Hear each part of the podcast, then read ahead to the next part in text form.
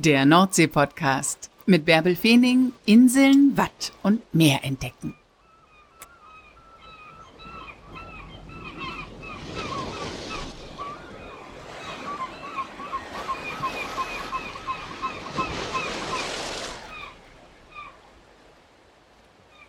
Moin und herzlich willkommen zur 98. Folge des Nordsee-Podcasts. Heute essen wir Fisch in der nördlichsten Fischbude Deutschlands bei Jürgen Gosch in List auf Sylt.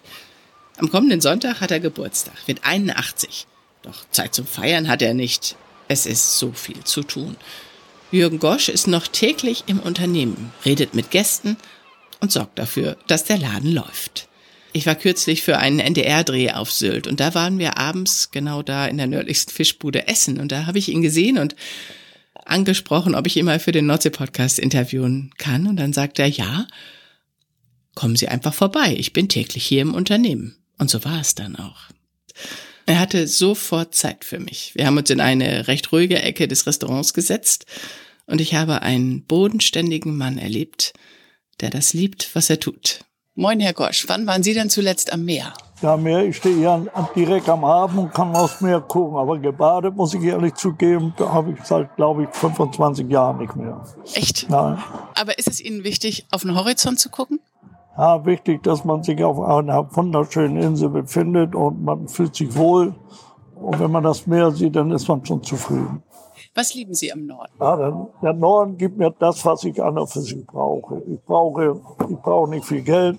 Ich brauche die Sonne, die ist hier. Ich brauche die frische Luft. Das Einzige, was ich nicht so gut ab kann, jeden Tag Wind. Das, ist, das Echt? mögen wir alle nicht. Sie können keinen Wind ab und Sie lieben ja. Ja, aber äh, manchmal könnte es auch ein bisschen weniger sein.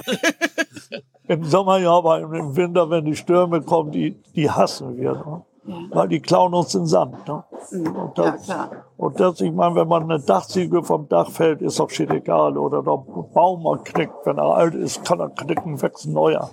Aber wenn sie uns den Sand klauen, ne? die, Das das kostet sich da ein Substanz, ne? Hallengeld, das wieder aufzuspüren. Ne? Was bedeutet Ihnen die Nordsee? Ja, mir bedeutet diese Ruhe, diese Weitsichtigkeit der Insel und, und unwahrscheinlich gerne arbeite ich mit Gästen. Flächendeckend kommen die aus Deutschland und da kommt man Bayern, Berliner und das macht immer Spaß, mit denen zu reden. Sie sind gerne unter Menschen, ne? Zu gerne. ne? Ich liebe Menschen.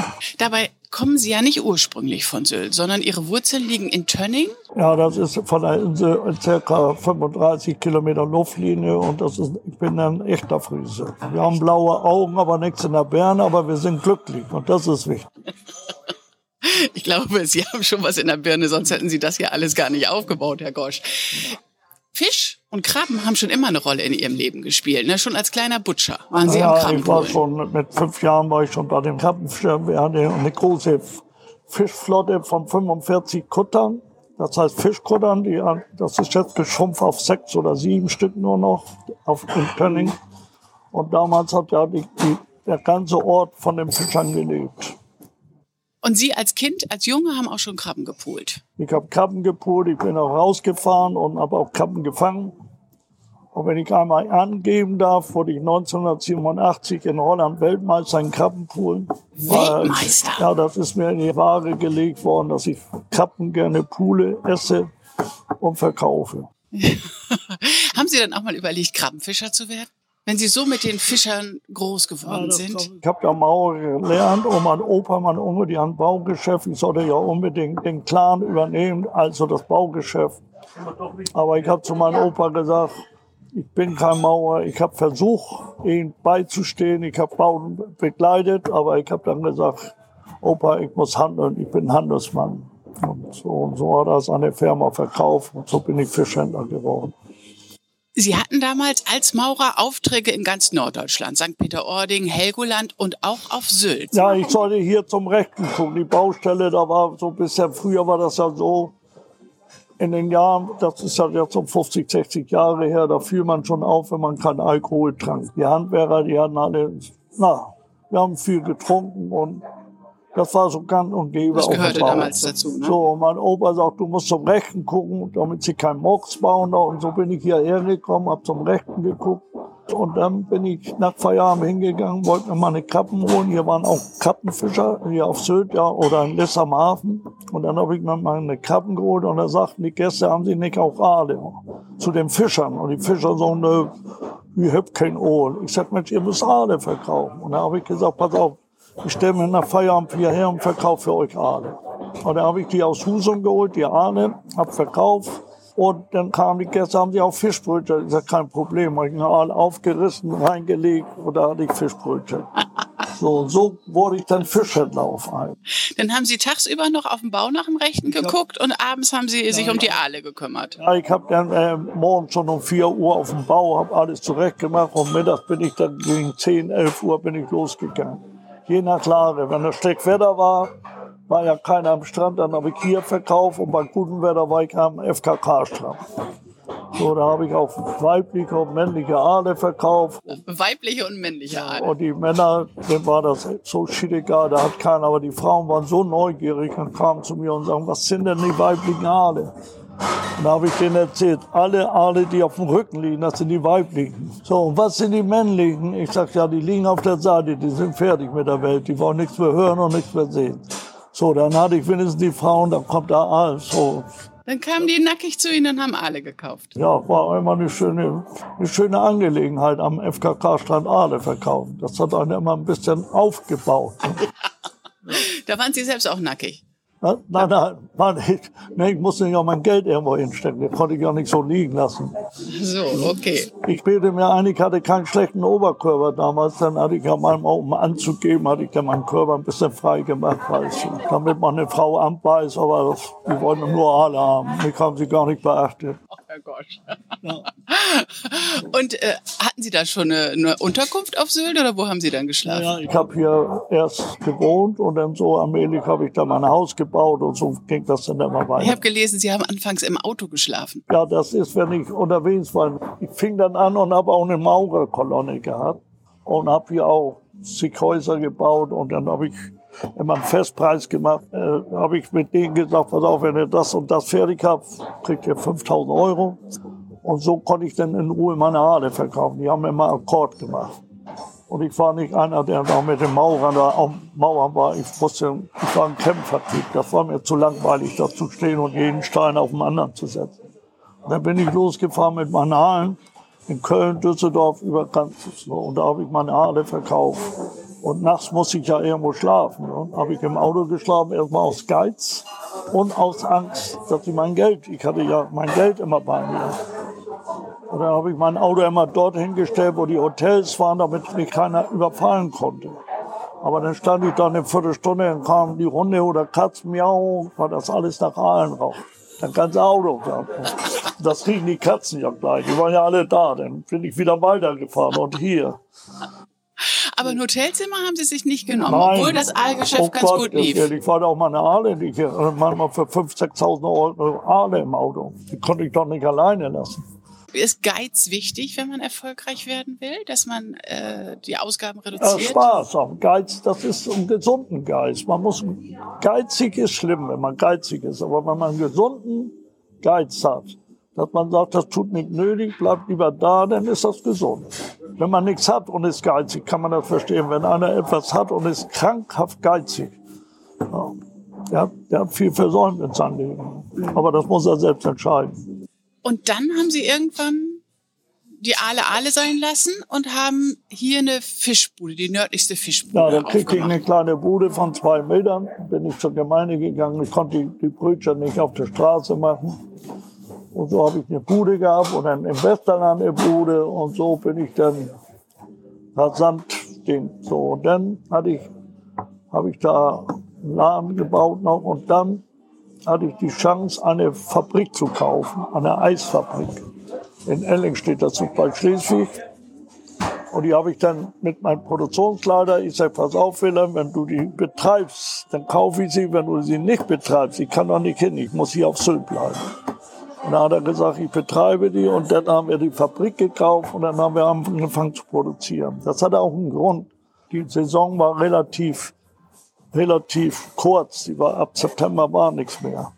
So, und da habe ich gesagt, wir müssen ein paar Läden auf dem Festland haben, damit wir ganzjährig unsere Leute halten können. Deshalb habe ich die Fabrik gekauft und habe gesagt, wir setzen auf dem Festland Läden hin.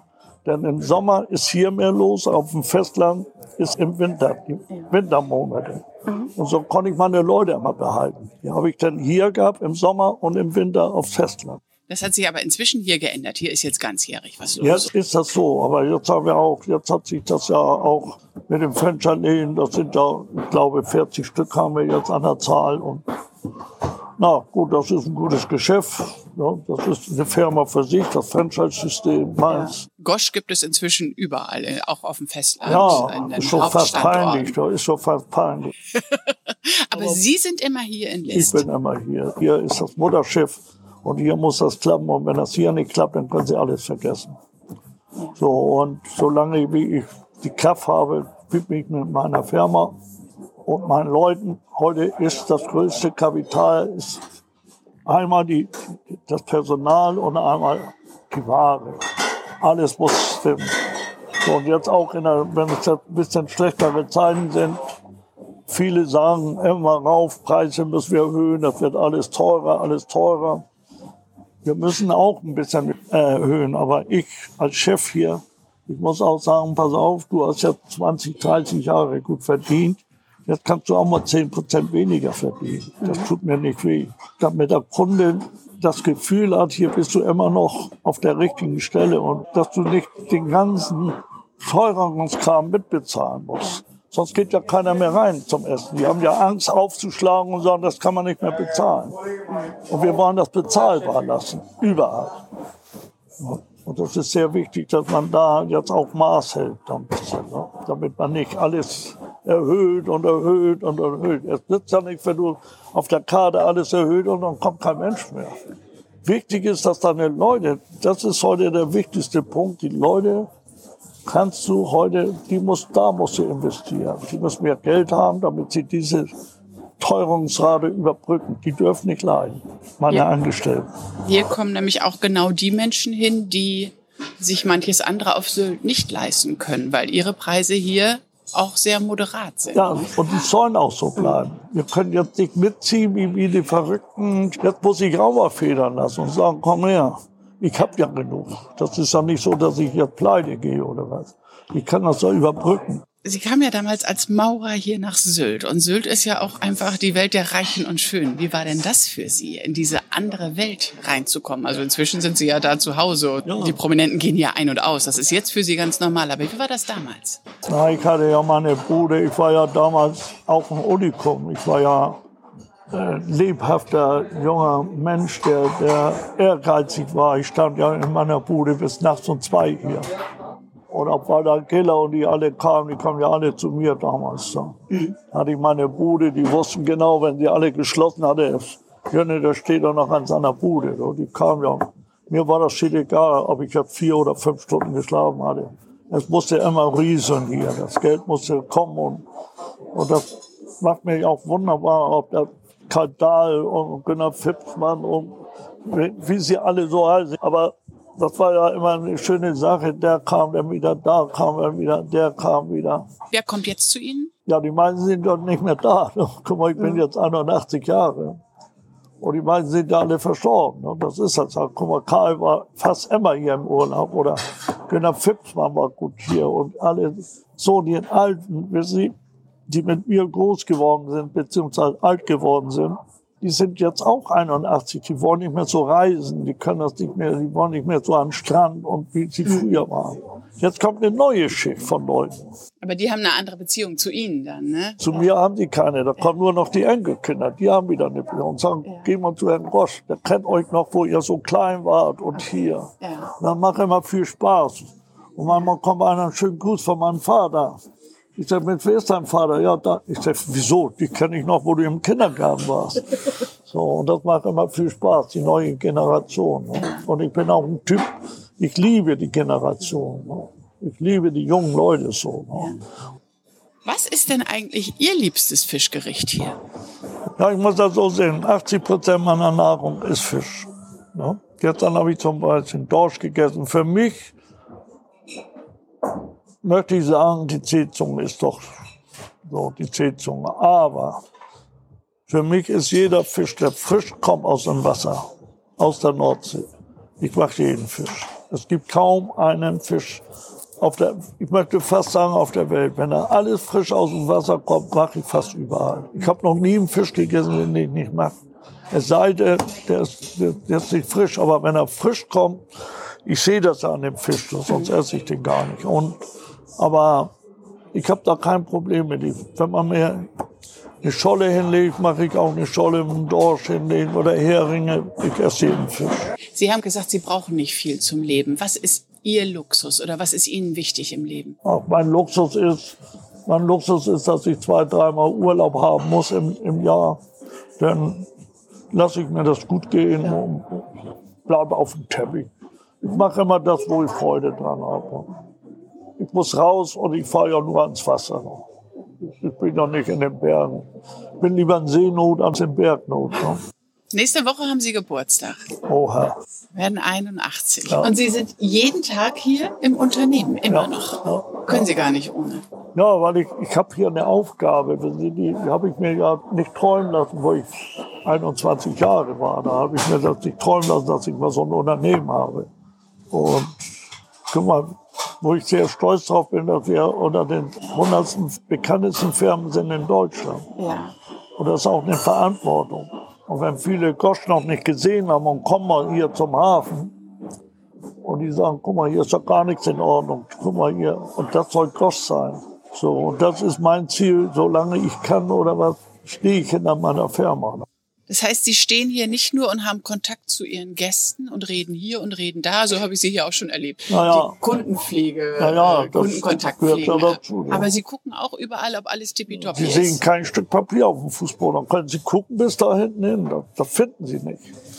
Ja. Das muss auch alles ein bisschen sauber sein und hier, der Gast muss sich wohlfühlen. Letztes Jahr konnten Sie nicht feiern wegen der Pandemie. Werden Sie dieses Jahr feiern? Nee, Oder wie sieht Ihr Geburtstag? Ich fahre mit meiner Freundin, wir fahren, wir fahren vier, fünf Tage nach Türkei, fahre ich jetzt hin. Ist zu wenig, aber wir haben schon wieder Feste und wir haben wieder einmal weg und vier. Ich habe doch Urlaub hier. Herr Gosch, danke, dass Sie Zeit für uns ja, hatten. Da werden Sie ja verrückt, wenn Sie das schneiden müssen.